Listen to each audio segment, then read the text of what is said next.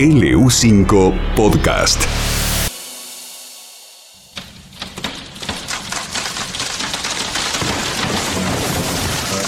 Te invitamos a entrar al mundo de los seres fantásticos y sobrenaturales.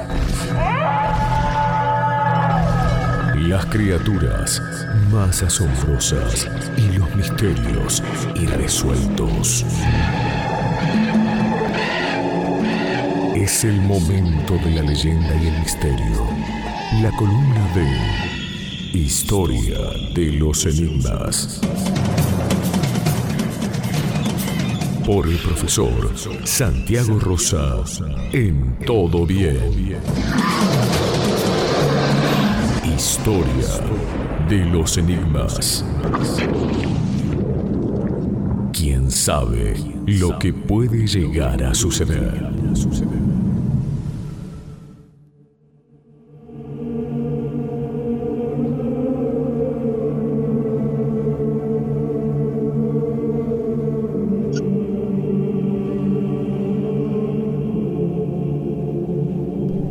Damos la bienvenida, es un placer recibirlo como todos los sábados, a nuestro compañero Santiago Rosa. Profe, ¿cómo le va? Buen día, bienvenido.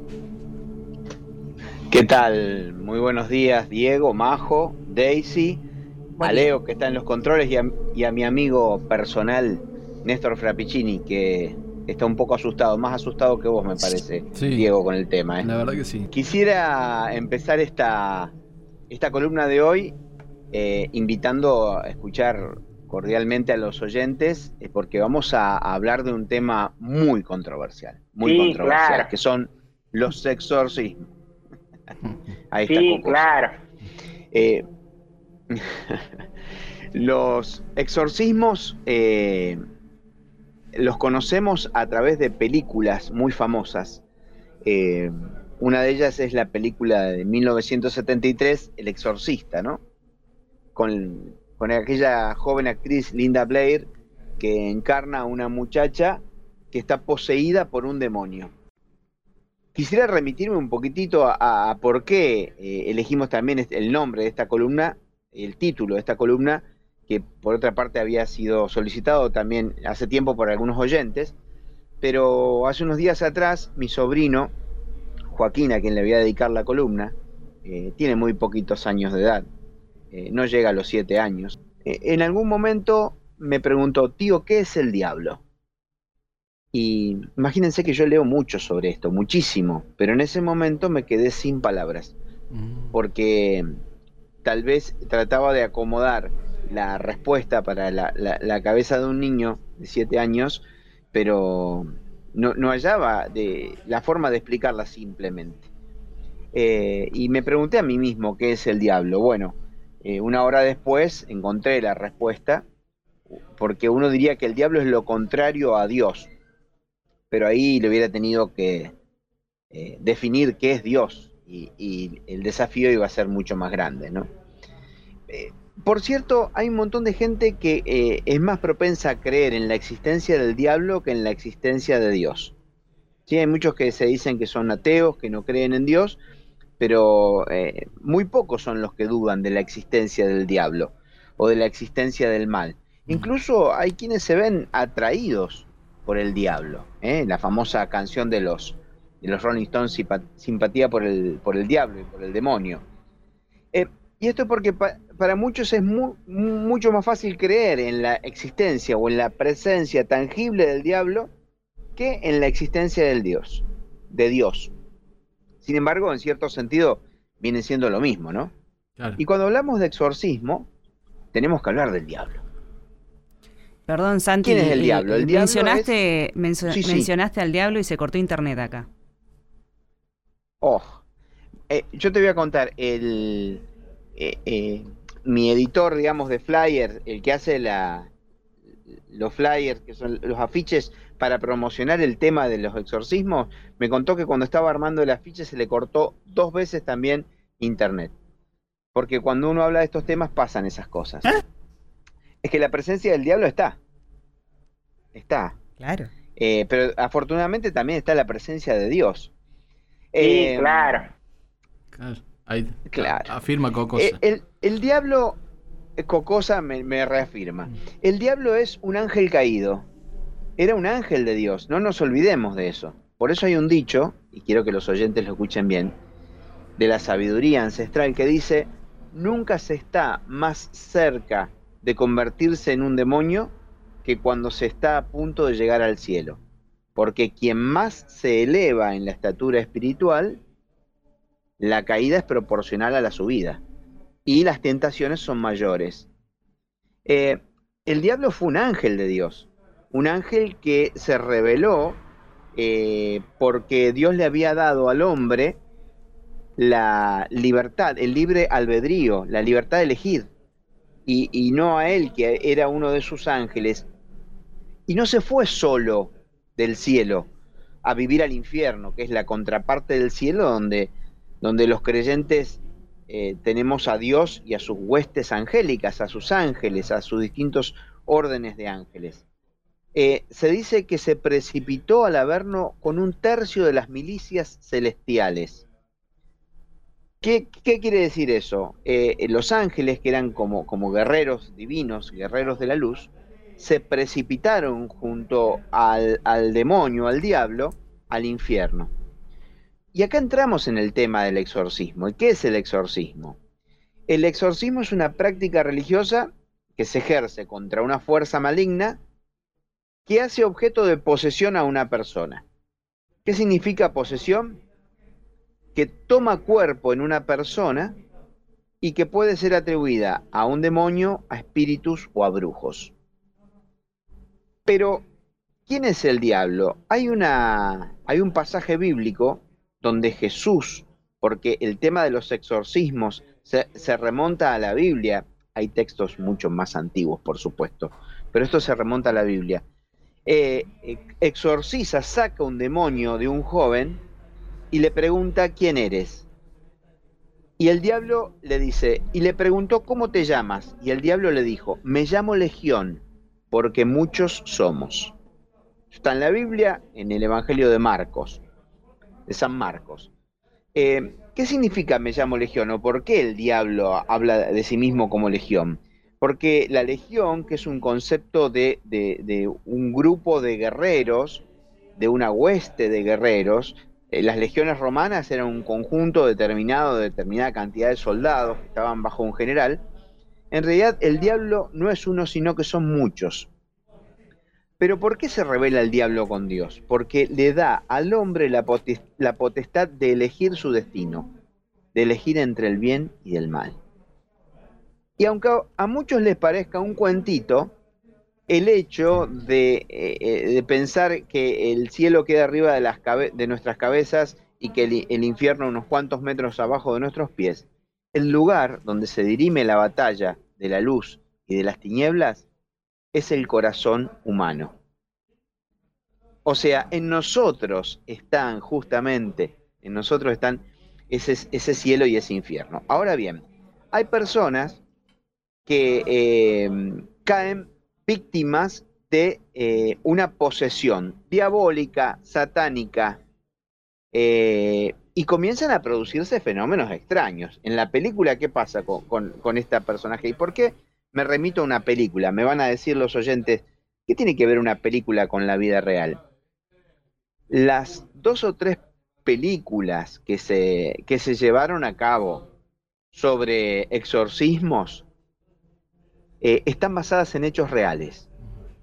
Em, el exorcismo de Emily Rose del 2005 se basó en el caso real de una joven alemana que se murió por desnutrición y deshidratación en el año 76 al ser sometida a un montón de eh, procesos de exorcismos. Y hay otra película que se llama El Rito, que es mucho más actual, del 2011, que está basada en hechos reales sucedidos en un exorcismo realizado en la ciudad de Roma. ¿Por qué una persona empieza a manifestar eh, estas, estas cuestiones que vemos en las películas? Porque nosotros dijimos, estas películas la hizo alguien que supo, que sabía, que se documentó. Eh, por empezar, las personas que están poseídas eh, tienen la mirada extraviada, eh, a veces manifiestan en el cuerpo algunos, algunos cortes, que, curan y, que se aparecen, reaparecen casi de la nada, como si fueran heridas hechas desde adentro hacia afuera, eh, expulsan un aliento fétido y frío en la atmósfera, en la película se ve el frío que hay alrededor, porque el, el infierno es un lugar frío, por más que se lo representa con el fuego, es un lugar frío, ¿sí? Por eso la luz eh, eh, está representada por la luz y el calor y el sol y lo sublime. Abajo la luz es infrarroja y el frío circunda. Entonces la persona que está posesa tiene una, una, una parcela del infierno junto a sí. La voz del poseso cambia y muchas veces habla en, un lenguaje ininteligible que no se puede entender. Eh, produce un enorme eh, rechazo, repudio, una, una tremenda impresión. Bueno, estas son algunas de las manifestaciones que se producen, que me van a decir, Santiago, nos estás describiendo eh, la película El Exorcista de 1973. No, estoy haciendo una síntesis de las crónicas de los exorcismos que estuve estudiando toda mi vida y que releí esta semana para preparar bien la columna. Para contarle algunos detalles de exorcistas que en Roma, yo les mencioné que en Roma, más, precisamente en, el Vaticano, no en Roma, eh, en el Vaticano se han, eh, se han hecho exorcismos y en los cuales las personas vomitaban agujas y hasta trenzas de pelo. Yo sé que es medio terrible lo que estoy contando, pero eh, son parte de los registros de los sacerdotes exorcistas que realizan esos exorcismos y que no hablan mucho de esto, ¿por qué? porque ellos no quieren que se transforme en un show. Habrá oyentes que me van a decir, bueno, hay que recurrir a la psicología, eh, a la psiquiatría, para saber si esas personas no están en un ataque eh, psíquico, en un ataque, en un, tema de, de estar fuera de sí, en un ataque de histeria, o posesiones que tienen que ver con la histeria colectiva. Porque los exorcistas del Vaticano, porque para realizar un exorcismo, lo tiene que hacer un sacerdote autorizado por un obispo, los exorcismos tienen una secuencia de características que hace que lo primero que tenga que determinar el exorcista es si la persona no está atravesando una crisis eh, psicológica o psiquiátrica. Muchos de ellos son psiquiatras y psicólogos. A ver, nosotros a veces, cuando digo nosotros me incluyo eh, en una masa de gente que considera de que eh, los curitas en, las parroquias son personas alejadas de la sociedad, que, viven rezando y que no saben nada. Cuidado que los, los sacerdotes, las religiosas, poseen una, una formación extraordinaria, extraordinaria. Pónganse a hablar un rato a ver, si uno les habla del exorcismo a los sacerdotes, te van a decir, bueno, eso no, es lo más importante, van a tratar de correr eso. Pero para que ustedes vean la vigencia que tiene el tema, hoy en un matutino de la ciudad de Buenos Aires apareció justamente una nota que me lo mandó el, el profesor universitario Fernando Camarota, de que crecen los exorcismos y ahora la iglesia da cursos por Zoom para sacar al diablo del cuerpo porque en pandemia han aumentado los casos de posesiones. Y dice que solamente en Italia hay 300 sacerdotes autorizados a trabajar con los posesos, con los poseídos, y la demanda mundial crece. Mirá o sea, por Zoom hacen eh, exorcismo. Por Zoom. Qué porque no dan abasto. Porque se están viviendo tiempos muy especiales. Yo creo que el que, el que tiene entendimiento va a entender.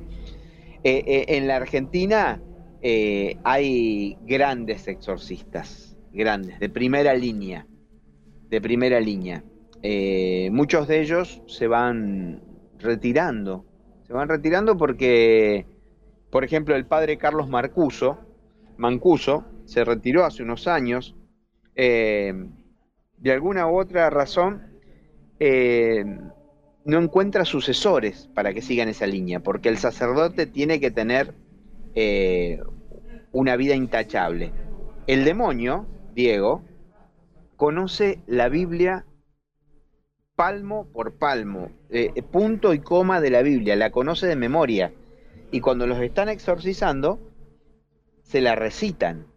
Por eso se habla de, de la soberbia, de la soberbia, a veces, de quien está haciendo el, el exorcismo, si no mantiene la humildad, que es un rasgo divino, es arrebatado por el demonio. Hay muchas películas. Por ahí me dicen la película Constantín, es una película que demuestra de que el exorcismo, que es la expulsión del demonio del cuerpo de una persona, no está solamente en las religiones cristianas, sino que se ve en muchas otras religiones.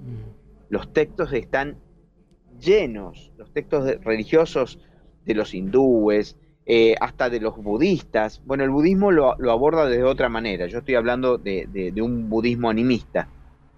Eh, para los eh, musulmanes también existe el, demonio en, el nombre de Shaitán. es muy interesante. Lo que pasa es que a partir, digamos, de las lecturas bíblicas, la iglesia tiene una tradición, la iglesia cristiana, católica o protestante, tiene una tradición extraordinaria de eh, exorcismos que, a ver, el primer libro sobre exorcismo data del año 500. El libro se llamaba Statua Ecclesiae Latine. En 1492, que el otro día me lo decía Daisy, se eh, escribe un libro que se llama El Malius Maleficarum, que se llama El Martillo de las Brujas, que era un libro exclusivamente eh, inspirado en los anteriores, pero para hacer exorcismos en, la, en las brujas. A ver, después va a venir toda una, una, una, lectura de ese periodo, la historia, de ver. Pero a ver, hay un montón, hay un montón de textos que pertenecen a la iglesia, que manejan pocas personas eh, y que tienen que ver con eh, el exorcismo.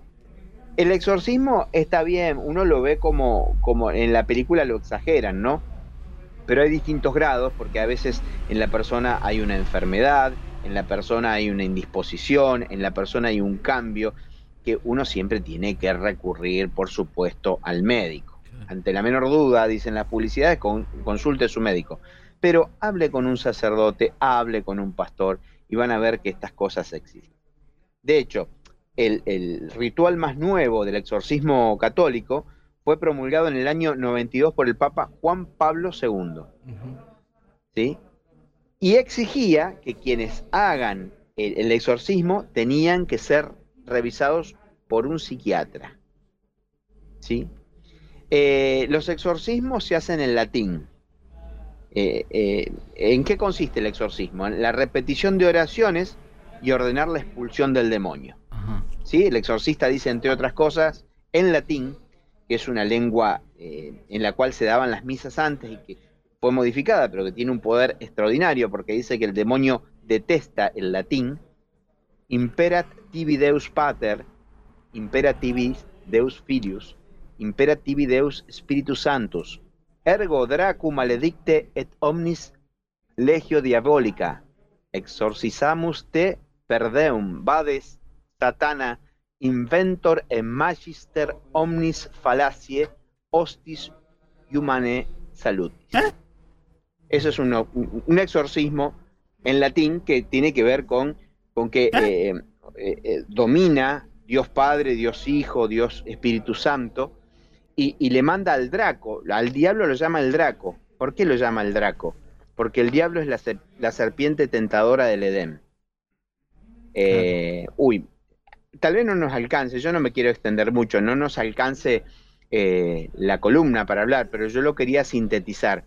Los, los exorcistas lo que hacen es expulsar al demonio eh, a partir de determinados eh, instrumentos que son eh, crucifijos, el agua bendita y por supuesto las reliquias de lo que hablamos, o sea que son partes de los cuerpos de los santos que se conservan porque conservan la unción o la bendición de la santidad de ese santo, que se lo aplican al, al poseso y, y se va produciendo poco a poco ese exorcismo que es la expulsión, se le ordena la expulsión eh, a, ese, a ese demonio de la persona. Santi. Después nos quedaría, sí.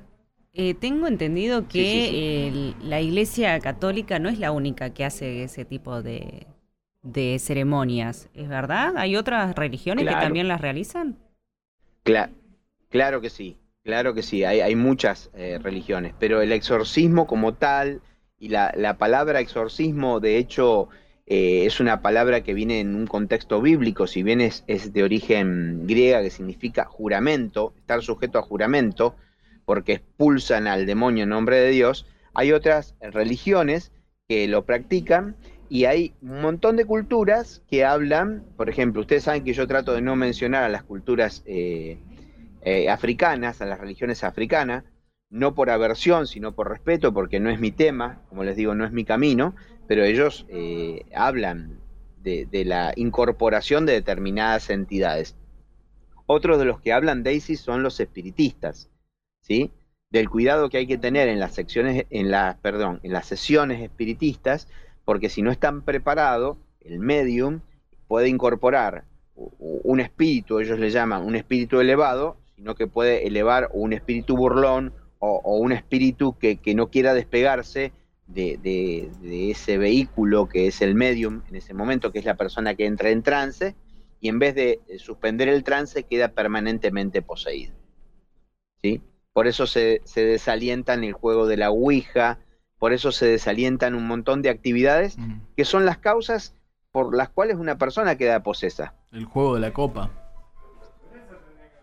Correcto, el juego de la copa y el Ouija son, son lo mismo, son eh, juegos eh, que se llaman juegos, pero en realidad eran ritos traídos desde, desde África, que, recalaron acá en América y en muchas partes del mundo, que se practicaron en algún momento en la Europa medieval con otras características, que son invocaciones al mal.